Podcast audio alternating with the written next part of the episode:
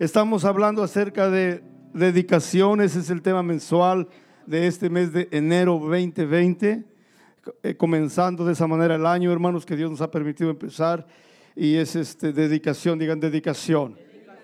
Y vamos a leer capítulo 10 de Juan, el verso 22 y el verso 23 para agarrar algo de ahí en el nombre del Señor Jesucristo. Dice, celebrase, celebra, celebrábase en Jerusalén la fiesta de la dedicación. Diga conmigo, la fiesta de la dedicación. Y la Biblia dice, era invierno. Y Jesús andaba en el templo por el pórtico de Salomón. Amén. Solamente ahí después vamos a hablar un poco más, pero solamente es esto. Diga conmigo, la fiesta de la dedicación. Ese es el tema de hoy, la fiesta de la dedicación. Amén. Demos un aplauso al Señor y pueden tomar sus asientos. Gracias por estar de pie. Hermanos, había en ese tiempo que leímos una fiesta que se celebraba y todavía se celebra el día de hoy en Israel. Esta fiesta se celebra en el tiempo del invierno. Cae en diferentes fechas en nuestro calendario, pero siempre se celebra en el tiempo del invierno. Se llama la fiesta de la dedicación y lo que se dedica aquí es el templo. Esa fiesta que se está llevando a cabo ahí cuando el Señor, esto que leíamos, esa fue la fiesta de la dedicación del templo o la rededicación. Ahora en nuestras Biblias, en otras versiones bíblicas, la traducen como la fiesta de Hanukkah. Cualquiera que sea la dedicación, lo que se está haciendo en ese momento en Juan capítulo 10, verso 22, es en esos días se está llevando a cabo una fiesta de rededicación del templo. Amén.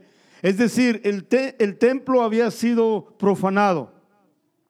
El templo había sido, ah, había sido, por decirlo así, se había usado como sacrilegio para hacer cosas incorrectas. Los, el imperio greco-romano habían conquistado la tierra de Israel pero su enfoque de ellos fue entrar al templo y, y por decirlo así, profanarlo. Cuando, Salomón, cuando Nabucodonosor conquistó el templo que Salomón había construido y, se llevó al pueblo de Israel, eh, Nabucodonosor no entró al templo, solo destruyeron, quemaron todo y se fueron. Pero estos grecos romanos, Roma, Italia y Grecia, en ese tiempo estaban juntos, era un imperio ellos entraron y el propósito de ellos era más que conquistar, era profanar. El, enfoque de estos gobiernos, de este, de este ejército, no era tanto conquistar la nación o el pueblo de Israel, pero querían profanar las cosas santas. Amén. Y el profeta Daniel habla de esto en Daniel 8, verso 13 y verso 14. Daniel recibió la visión de la profecía, lo que iba a pasar. Ahora entendamos esto. Daniel habla de cosas que sucedieron antes del Nuevo Testamento, pero también Daniel habla de ese paralelo en, los últimos días de la humanidad. Es decir, muchas profecías de Daniel están en paralela con las profecías de Apocalipsis. Daniel habló muchas cosas que iban a cumplirse antes de la venida de Cristo. Y también Apocalipsis habla de cosas que van a suceder antes de la venida de Cristo. So, el profeta Daniel está, él tiene, por decirlo así, profecía, profecía apocalíptica o de los últimos días. Aquí en estos pasajes nos dice que él recibió una profecía y una revelación de los, de los últimos tiempos. Y fue que, dice él, que preguntó al ser que le hablaba y le dijo, escuché entonces que uno de los santos hablaba, que, le, que a otro le preguntaba, ¿Cuánto más va a durar esta visión del sacrificio diario, de la rebeldía desoladora? Amén. Si me la transmiten en la versión que tengo ahí, la versión nueva, más moderna, lo dice así. Dice, habla, habla de la prevaricación, pero se traduce como rebeldía. Dice, escuché entonces que uno de los santos hablaba y que otro le preguntaba, ¿cuánto más va a durar esta visión del sacrificio diario, de la rebeldía desoladora? De la entrega del santuario y la humillación del ejército. Y aquel, aquel santo me dijo, va a tardar 2300 días con sus noches. Después de eso se purificará el santuario esto iba a suceder antes de la venida de Cristo. Y esa misma idea ahora espiritual también es una profecía que está también por cumplirse en el aspecto espiritual. Aquí la Biblia dice que el templo iba a ser, ah, por decirlo así, iba a ser humillado el ejército de Israel, el pueblo de Dios. El santuario iba a ser ah, profanado, iba a haber sacrilegio, iba a haber cosas abominables que se iban a hacer adentro para tratar de profanar el templo. Y, la Biblia dice, pero esto va a llegar el momento después de ciertos días, que el templo va a ser purificado o va a ser otra vez, el santuario va a ser restaurado. Y en esa fiesta de la restauración o la rededicación del templo, es cuando están, es lo que, lo que habíamos leído.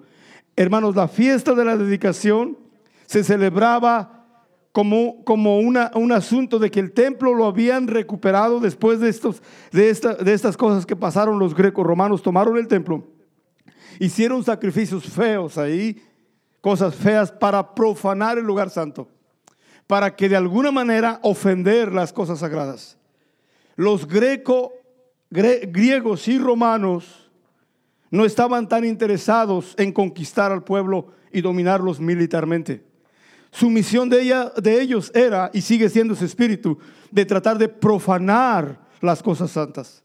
Tratar de poner abajo lo que es santo y sagrado, tratar de ser, por, por decirlo así, reverente y profanar lo santo. Ese era, ese era lo que ellos estaban haciendo ahí. Y después de unos días, Dios levanta una familia, y solo una familia, y otros que se añadieron y dicen que ángeles llegaron y conquistaron a los ejércitos y los echaron afuera de la tierra de Israel y restauraron el templo otra vez para la adoración a Dios. So, esto se hizo una fiesta, la fiesta de la dedicación. ¿Cuántos me están siguiendo? Esta fiesta comenzó aproximadamente 160 a 200 años antes de que el Señor viniera. Amén.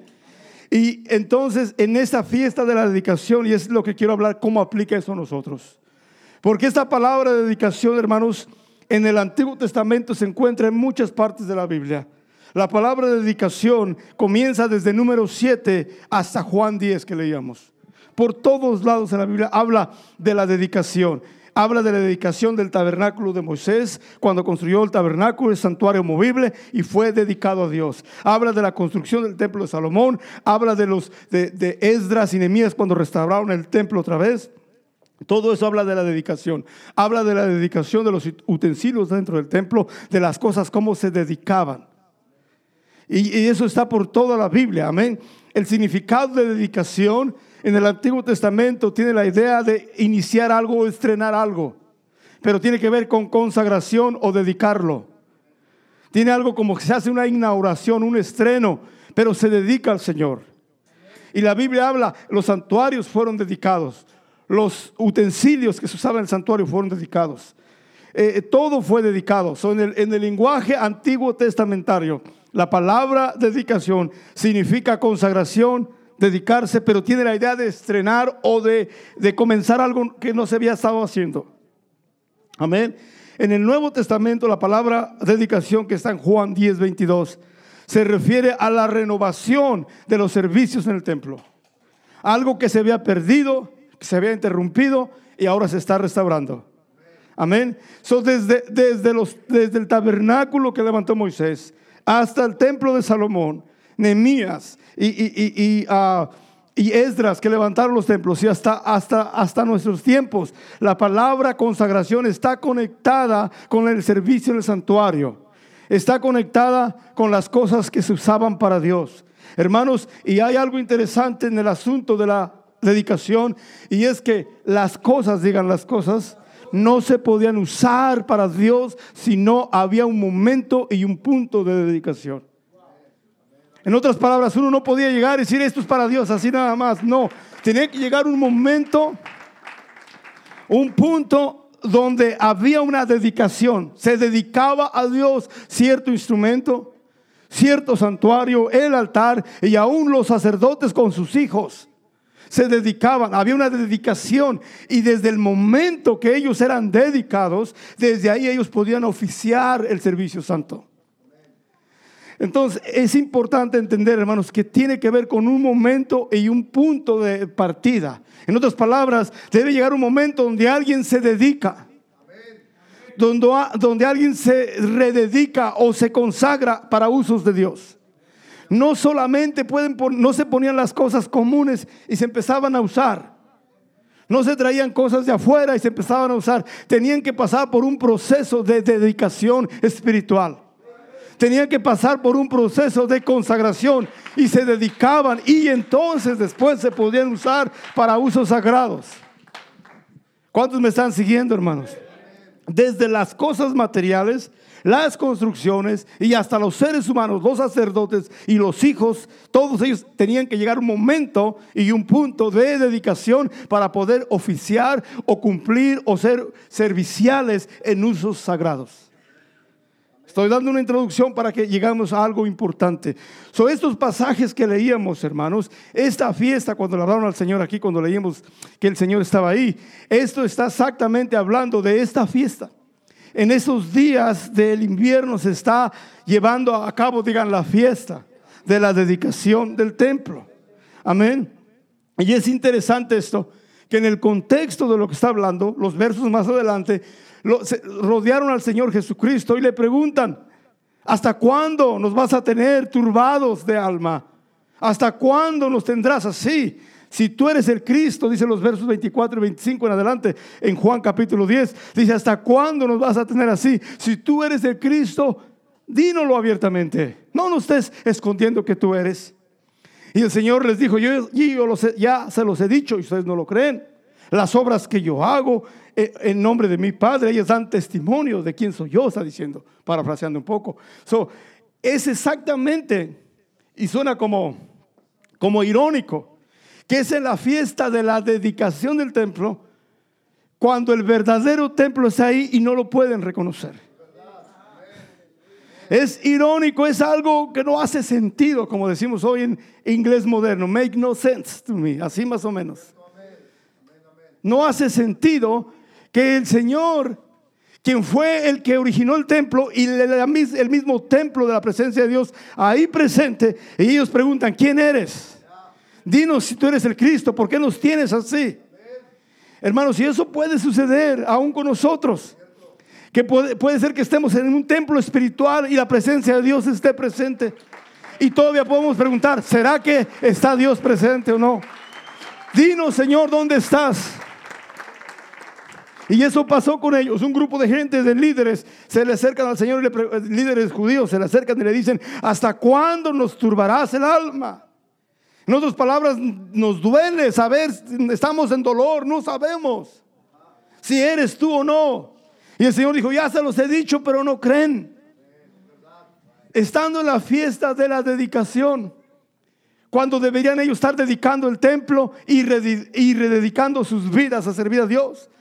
Si hubieran estado haciendo la fiesta de dedicación como manda la Biblia con todo lo que se debe hacer, ellos hubieran podido notar algo diferente en el Señor. Ellos hubieran podido decir, wow, hay algo diferente en este hombre. No es igual que todos. Hay algo diferente. Pero yo creo que estaban desenfocados como algunos creyentes en otras iglesias, que aunque están en la iglesia, pero su mente está en otro lado y es muy peligroso eso. Uno puede estar físicamente en un lugar, pero en su mente está en otro lugar, pensando en otras cosas. Y puede ser que la presencia de Dios esté fuerte y uno no se da cuenta. Ellos estaban preguntándole, dínoslo.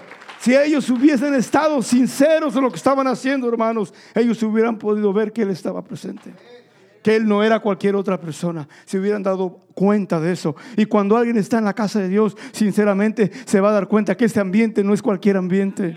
Que esto que se siente aquí es diferente a lo que uno siente en el, en el campo de fútbol, en la tienda, en el centro comercial, en los lugares de diversión. Lo que siente aquí es diferente.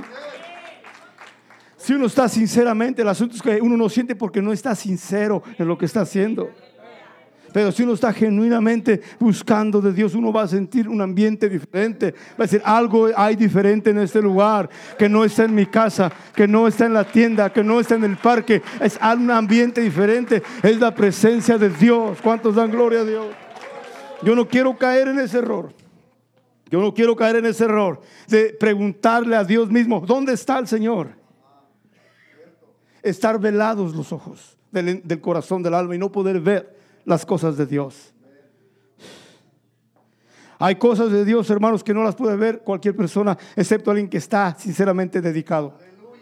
Eso es todo. La dedicación le abre el entendimiento y ve cosas diferentes. Hay cosas de Dios que la gente no entiende.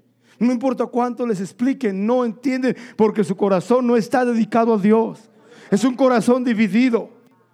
Quiere servir a Dios, pero también ama el mundo y está ahí. No, usted y yo no vamos a poder servir a Dios con un corazón dividido. Nosotros no vamos a poder, hermanos, mirar las cosas de Dios si nuestro corazón está vagando en dos pensamientos, claudicando. ¿Cuántos dicen amén? No vamos a poder entender las cosas de Dios si nuestro corazón no está enfocado y pensando en el Señor, dedicado al Señor. Por eso hay personas que entienden las cosas de Dios. Fácil las entienden. Las, las aceptan, las reciben. Hay otros que no las pueden entender tan fácil. Pero tiene que ver con la dedicación de la persona. Dicen amén, con su enfoque. ¿A qué se dedica? ¿Cuántos dicen amén? Y el Señor estaba ahí, en el pórtico de Salomón, y ellos no sabían que Él estaba ahí. Imagínense, hermanos, aquel día, cuando todos los que estamos aquí estemos delante de nuestro Creador y nuestro Salvador, todo el mundo va a estar delante de Él. Y que el Señor diga, yo estaba presente en la iglesia y tú estabas dormitando, mascando chicle, pensando en otra cosa, no estabas respetuoso, no estabas atendiendo. ¿Qué vas a decir? Piense, eso va a pasar. Dios está presente en todos lados, pero está más presente donde se le alaba. Su presencia es más fuerte donde hay dos o tres congregados en su nombre. ¿Qué le vamos a decir cuando Él estaba presentísimo, real, verdadero, y uno ignorando su presencia? Es algo irónico y no hace sentido que estando en la fiesta de dedicación, no podían ver a quién se estaban dedicando. ¿Será que uno podrá orar y hacer oración y ni siquiera dirigirse a Dios? Uno podrá estar en la iglesia y todavía con su mente en otro lado. ¿Podrá ser posible algo así? Bueno, aquí sucedió. Amén. Y en esta fiesta de la dedicación, hermanos, nos, eh, nos enseña algo muy grande. Eh, aunque habla del templo de Israel, pero sin embargo para nosotros, digan para nosotros. ¿Qué significa este asunto de la fiesta de dedicación? ¿Qué significa esto de la, de la rededicación del templo? Recuerde, el templo había sido tomado por un grupo de, por un imperio que no les interesaba conquistarlos militarmente les interesaba contaminarlos espiritualmente, corromperlos espiritualmente. ¿No se le hace parecido ese mismo espíritu? Pregúntele a alguien que está al lado suyo a ver si, si piensa, ¿tú crees que no es igual en este tiempo?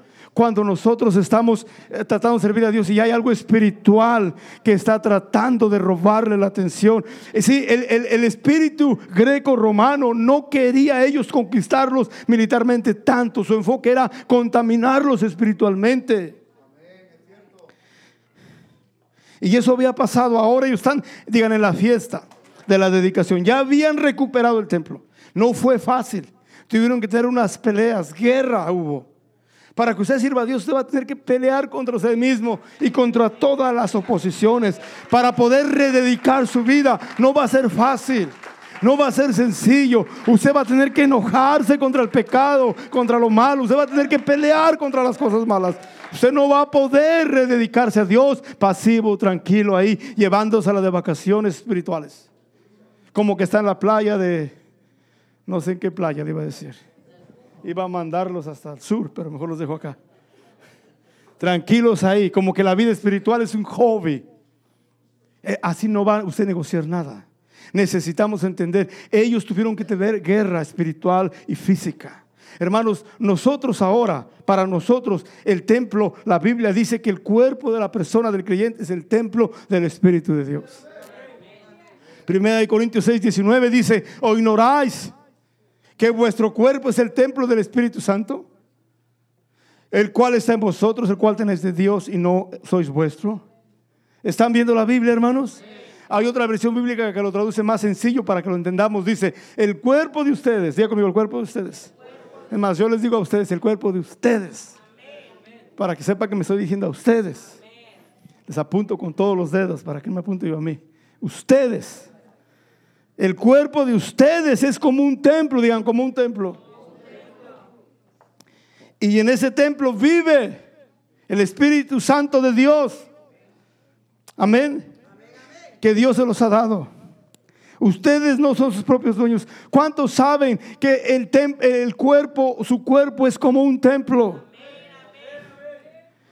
ahora voy llegando ya a lo que quiero llegar. Ya hablamos de lo que pasó allá, físicamente, geográficamente, en la tierra de Israel. Ahora, ¿cuál es el templo para nosotros? Es su propio cuerpo. Su propio cuerpo. Por eso usted no es su propio dueño. Usted no puede decir yo hago lo que quiera con mi cuerpo. No, usted no es dueño. Usted lo tiene prestado.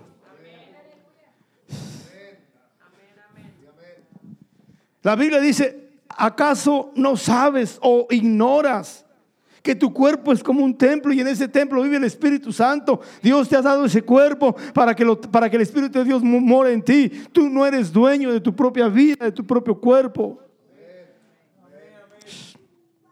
Y luego el verso 20 dice, porque habéis sido comprados y han comprados por precio. Alguien pagó un precio alto con su propia vida, con su propia sangre. Alguien pagó por nosotros. Ha sido comprados por precio. Hermanos, lo que hacemos con nuestro cuerpo, si pecamos y hacemos lo malo, vamos a dar cuentas no solo por el cuerpo, vamos a dar cuentas por el precio que se pagó por nosotros, el dolor en el cuerpo del Señor Jesucristo, lo que Él pasó para pagar nuestro pecado. Vamos a responder a eso. Yo, nuestro cuerpo es para uso sagrado, para ser lleno del Espíritu de Dios, no meterle droga no meterle marihuana, no meterle cerveza, alcohol. Para eso no fue su cuerpo dado.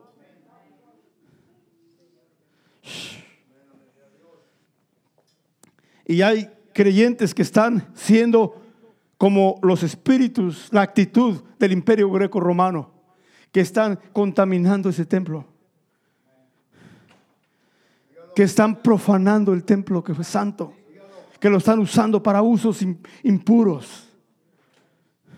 Y, el Espíritu de Dios se ha ido de ellos ya. Por eso ya no siente nada. La peor enfermedad es la parálisis. La parálisis es cuando la cabeza manda y el cuerpo no responde. Qué horrible que la, que la cabeza diga, muévete y el cuerpo está dormido. Muévete y el cuerpo está desconectado. Qué feo. Eso se llama parálisis. Usted le pellizca y no siente nada. Yo no siento nada. Esa es una parálisis espiritual. Hermanos, y a veces el cuerpo, uh, cuando, cuando uno lo contamina y anda haciendo, se paraliza espiritualmente. Y no importa cuánto Dios dice, la gente dice, yo no siento nada. Si no siente nada, Dios mío, debería hacerse llamar el 911 espiritual y que una ambulancia venga y se lo lleve y le den CPR porque está paralizado espiritualmente. Debemos nosotros sentir cuando la cabeza Cristo nos da una orden, nosotros debemos responder. No podemos ser lentos, no podemos ser insensibles. Nuestro cuerpo es el templo del Señor. Pero a veces el espíritu greco-romano lo ha contaminado tanto que la, que la Biblia habla de la gloria de Dios y en el Antiguo Testamento se dice la shequina de Dios, la presencia de Dios se fue del templo. Esta Shekinah se fue y dejó el templo físicamente. El pueblo de Israel se quedó sin padre. Se quedó sin la presencia de Dios. Y hay creyentes, hermanos, que han contaminado tanto su cuerpo que ya la presencia de Dios se fue. Ya no sienten nada. Ya no les emociona alabar a Dios ni les asusta el infierno. Qué estado tan tibio y tan peligroso. Que ya Dios no los emociona y les habla del cielo y no se emocionan. Y les habla del infierno y no se asustan. Qué cosa tan peligrosa. Ese es un estado muy tibio, muy, muy profano. El templo está tan profanado que ya la presencia de Dios no está en ese lugar. So, ¿Cuál es el templo? Nuestro tiempo es nuestro cuerpo. Y así como en el antiguo tiempo, eh, los grecorromanos no les importaba matar tanto al pueblo de Israel, lo que querían era, profanarlos, corromperlos espiritualmente. En este tiempo es igual. No nos andan siguiendo con una metralleta para, para matarnos por ser cristianos. Pero son espíritus que quieren corromper a las personas, que quieren que la gente no sirva a Dios. es algo espiritual. Digan, mi cuerpo es un templo. Es un templo. Pero cuando, está, diga, pero cuando estamos juntos, somos el templo. Primera de Corintios 3:16 dice, no saben que sois, o sea, que ustedes sois el templo de Dios y que el Espíritu de Dios mora, vive en ustedes. Amén.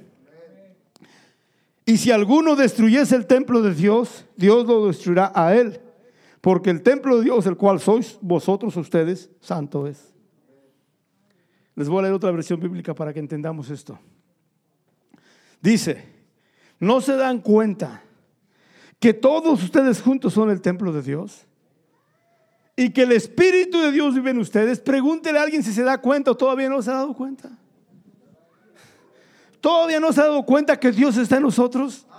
¿Qué cosas? ¿Qué, parálisis espiritual para algunos que no pueden sentir y darse cuenta? ¿Qué enfermedad tan grave? En este día que Dios nos sane. ¿Cuántos dicen amén? No se dan cuenta de que todos ustedes llegan juntos. Por eso no se vale estar sin congregarse. Porque solo no es lo mismo que juntos juntos son el templo de Dios y el Espíritu de Dios vive en ustedes. Dios destruirá a cualquiera que destruya ese templo. ¿Están viendo la Biblia, el verso 17? Dios destruirá. No es el diablo. Escuche. Hay gente que vive peleando con el diablo día y noche.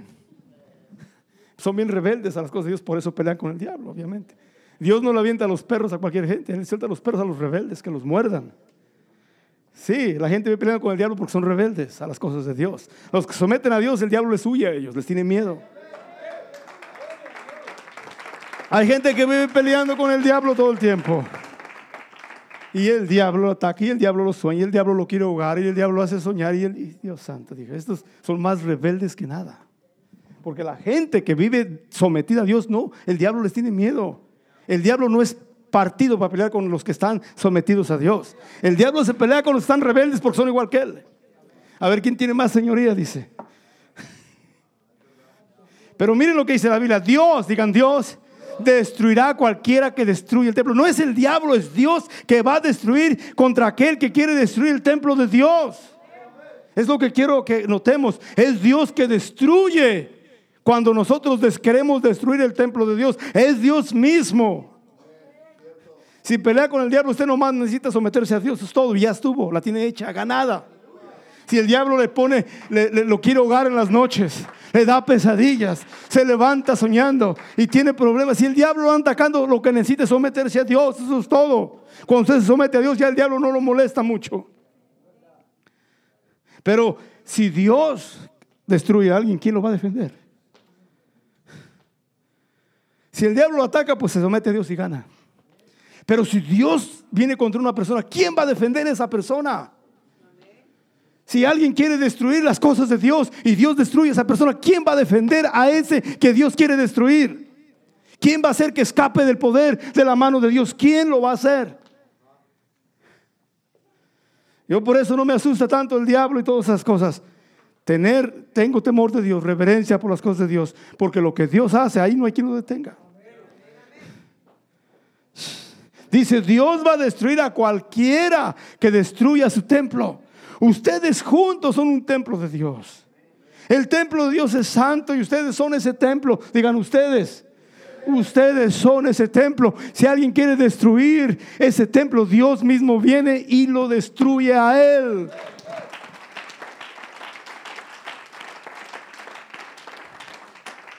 Hermanos, poniéndolo en términos más entendibles, cada cuerpo del creyente es, es un templo, pero cuando estamos juntos somos el templo.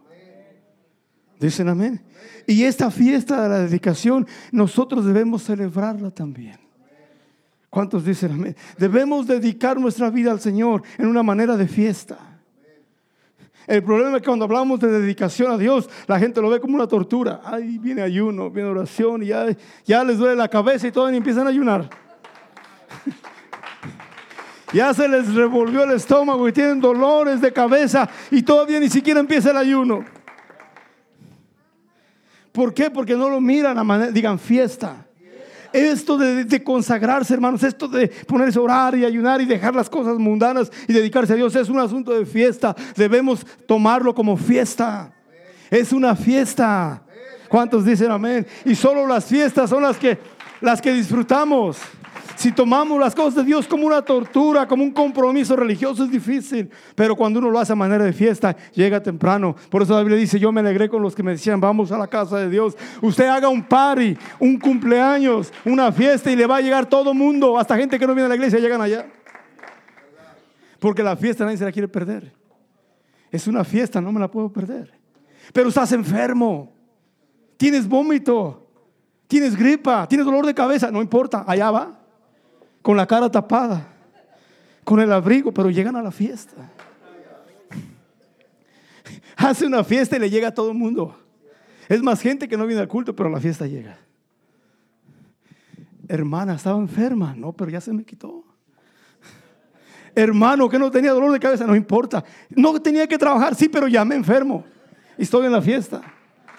Porque para la fiesta así somos. Haga fiesta y usted va a ver. Ni le va a alcanzar la comida, todos llegan. Y ese es el problema, que las cosas de Dios no las hacemos a manera de fiesta. ¿Por qué cree que los hijos vienen de mala gana? Aquí no, pero en otras iglesias. Hay que traerlos arrastrando, amarrados, con esposas. Traerlos a la iglesia. Porque no quieren, porque es una tortura. Por díganles que hay un party, díganles que hay un cumpleaños. Uf, llévame, papá, llévame, llévame, no quiero faltar. ¿Cuántos me están entendiendo?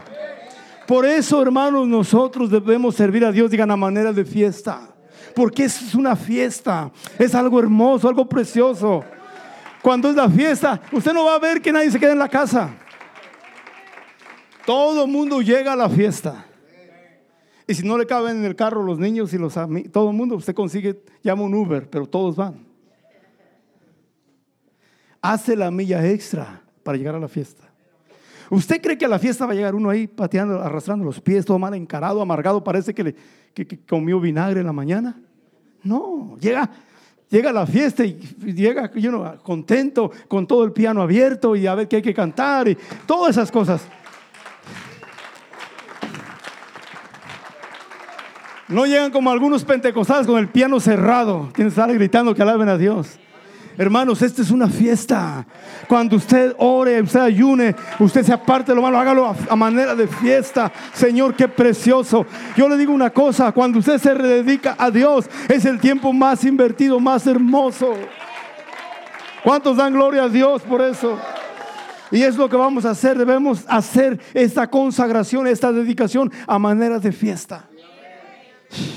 A manera de fiesta todos llegamos a manera de fiesta llegamos contentos. Yo nunca he ido a un party, a una fiesta, a una convivencia donde llega la gente todo brava, enojados, ahí peleando en el carro. Pelearán por otra cosa, pero cuando la fiesta, ahí se reconcilian y van felices. Para la iglesia a veces están peleando en el parking lot.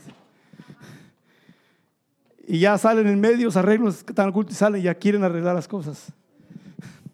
¿Usted cree que no me lo sé? Hermano, si no, no nací ayer ni empecé a servir a Dios el mes pasado. Yo sé lo que, por lo que pasamos todos. A veces ya viene llegando al culto, ya está alistándose como que el diablo le manda un problema y otro y otro y otro. Pero es para que usted los venza. Y usted diga, no me importa lo que pase, yo voy a estar en la casa de Dios. Usted tiene que ejercitar su voluntad, su decisión, su fuerza que Dios le ha dado para servir al Señor. ¿Cuántos dicen amén? Hermanos, esta dedicación de nuestra vida esta dedicación, porque el, problema que estaban, lo que había pasado aquí es que habían profanado el templo del Señor.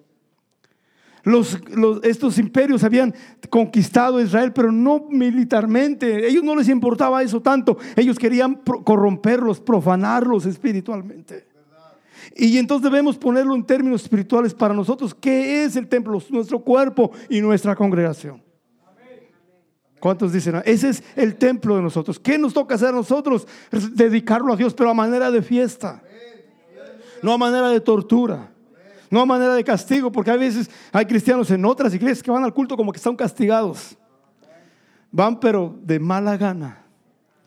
Que cuando el pastor se para hablar, Dios no quiere ni verlos. Porque tienen la mirada, la negra mirada. Como el buitre de la montaña, dice el dicho. De lejos miran no quiero eso, es duro. Necesitamos cambiar en este día y decir, Señor, los grecos romanos espirituales han tratado de profanar mi templo, pero lo voy a dedicar a ti a manera de fiesta. Me voy a alegrar cuando te cante. Voy a ir a la casa de Dios con gozo. Voy a, voy a hacerlo con alegría. Es una fiesta para mí ayunar, es una fiesta orar, es una fiesta apartarme del pecado, es una fiesta servir a Dios. ¿Cuántos dan gloria a Dios? Romanos 12, 12, verso 1 y 2 dice, así que hermanos, diga hermanos, eso es para nosotros. Os ruego por las misericordias de Dios que presentéis vuestros cuerpos en sacrificio vivo, agradable a Dios, que es vuestro culto racional. Verso 2, no os conforméis a este siglo, sino transformados por medio de la renovación de nuestro entendimiento para que comprobéis cuál sea la buena voluntad de Dios agradable y perfecta. Como nuestro español no es tan rico, se los voy a leer en otra versión que es más fácil de entender, ¿ok? Porque mi español no es así como el de la Biblia, es un español muy culto, muy hermoso. Y como aquí casi todos estudiaron inglés y no español, se les hace difícil entenderlo. Les voy a leer otra versión bíblica. Miren, hermanos, por esto, hermanos, puesto que Dios nos ha mostrado tanta misericordia. Les ruego que entreguen todo su ser como un sacrificio vivo. Esa ofrenda que es su vida debe estar, digan, dedicada. Diga conmigo, dedicada. Solamente a Dios para, poderle, para poder agradarle. Esa es la clase de adoración que es la que realmente tiene sentido. En otras palabras, hermanos, ¿Qué vamos a hacernos? A rededicar nuestra vida al Señor. Amén. A rededicar. Luego el verso 2 de la misma versión que leí dice, no vivan según el modelo de este mundo. Amén. Mejor dejen que Dios transforme su vida con una nueva manera de pensar. Así podrán entender y aceptar lo que Dios quiere para ustedes y también lo que es bueno, perfecto y agradable a Él. Aleluya. ¿Cuántos dicen amén? Hermanos, primero, nuestro cuerpo es el templo. Nuestra congregación es el templo. La manera como lo dedicamos es esa manera de fiesta. Y hay que presentarlo a Dios. Nuestra vida debe ser dedicada. ¿Por qué? Porque esa es la manera que a Dios le agrada. ¿Cuántos dicen amén? Y lo que quiero, con lo que quiero terminar es lo siguiente. Que todas las cosas en la Biblia comenzaron en un punto de rededicación. En Efesios 4, verso 30 en adelante, usted puede leerlo si lo transmiten ahí, está bien. Verso 30, Efesios 4, 30. Dice la Biblia, dice la Biblia, que a veces nosotros hacemos que el Espíritu de Dios se contrista. Cuando habla de iras, digan iras. Santo Dios, está contra los iracundos la Biblia. ¿Por qué será eso? Habla de no contristar y luego verso 31. No lo tengo acá, pero por aquí se los busco yo para leerlo bien. Amargura, enojo, ira, gritos, maledicencia, toda malicia. Esas cosas contaminan su templo. Esas cosas profanan su templo. Esas cosas hacen que el Espíritu de Dios se contrista. Esas hacen que la gloria de Dios se salga de la persona. Debe quitarse, digan, quítense de ustedes, de nosotros, toda amargura. Wow. Al menos diga amén, algo, dígame para ver que está conmigo. Enojo, ira, gritería. No estoy enojado. Ay, Dios mío, no estoy, pero está gritando es lo mismo que si gritáramos para alabar a Dios, no gritaríamos para el pecado. Ese es el problema. El problema es que la gente es bien calladita cuando se trata de alabar a Dios. Están quiet, calladitos. Si gastáramos la energía en alabar a Dios, en gritarle en oración, no gritaríamos unos a otros. Vamos a ponernos de pie. Hermanos, la Biblia dice que la gritería, hablar mal, digan la maledicencia. Dígale a alguien, no hables mal de nadie. Eso hace que el Espíritu de Dios se contriste en la persona. Eso hace que su templo se profane y se contamine y la gloria de Dios deje ese templo.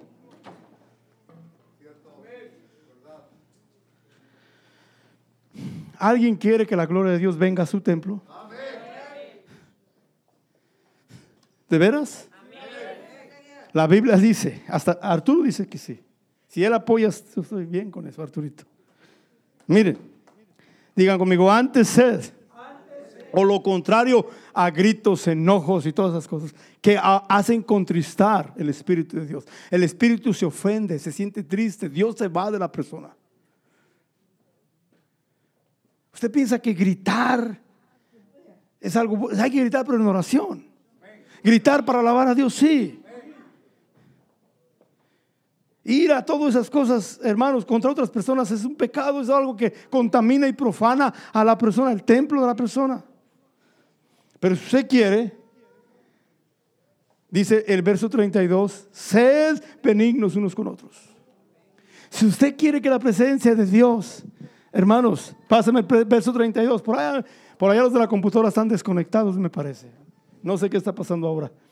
Verso 32, transmítemelo por favor.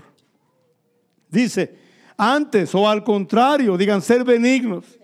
Ser buena gente, amable con los demás. Si usted quiere que la presencia de Dios vuelva a su templo o esté en su templo, no trate mal a nadie. No trate mal a nadie pero es que me la hizo. Deje sobre al Señor. ¿Usted quién es? Usted le ha hecho más cosas a Dios y no se las ha cobrado. Ser benignos, buena gente y misericordiosos. Y tercera cosa, perdonándonos. Ay, Señor. Ahora entiende por qué muchos no sienten a Dios, porque tienen pleitos, iras, no perdonan. Santo Dios. ¿Será que está, está bueno, no? perdonándonos unos a otros. Y por si usted se le olvidó, como también Dios nos perdonó en Cristo. Yo quiero que el Espíritu de Dios no esté contriste. Yo quiero sentir la presencia de Dios en, este templo. Aunque, hermanos, aunque ese espíritu greco-romano de inmoralidad y de todas cosas está fuerte, y avanza a todo el mundo. Le digo una cosa, todavía nosotros tenemos las armas y las herramientas para rededicar este templo al Señor. A una fiesta de dedicación. ¿Cuántos dicen amén? ¿Cuántos creen que cuando viene la, vamos a hacer este año eso? Cuando usted venga a la casa de Dios, venga a una fiesta. Díganle los vamos a una fiesta. ¿Ya oyeron? Mire, ¿a dónde vamos a ir? oyeron, así debemos, si los niños piensan así y así hacemos. Si el problema es que, le voy a decir, el problema es que muchos padres no logran que sus hijos les gusten las cosas de Dios. No todos, pero en la gran mayoría. Es porque las cosas de Dios las hacen con una tortura. Ay, hay que estar en el culto. No tengo tiempo de nada. Y el niñito de 8 dice está mirando al papá. Oh, así es, ¿ah? Y eso es lo que ellos están recibiendo. Si ve al papá contento y animado y, sirviendo a Dios a manera de fiesta, todos quieren ir a la fiesta. Usted dígale a uno de sus hijos, vamos a ir a una fiesta y tú no vas, ese es un castigo. Vamos a ir a la fiesta y tú no vas.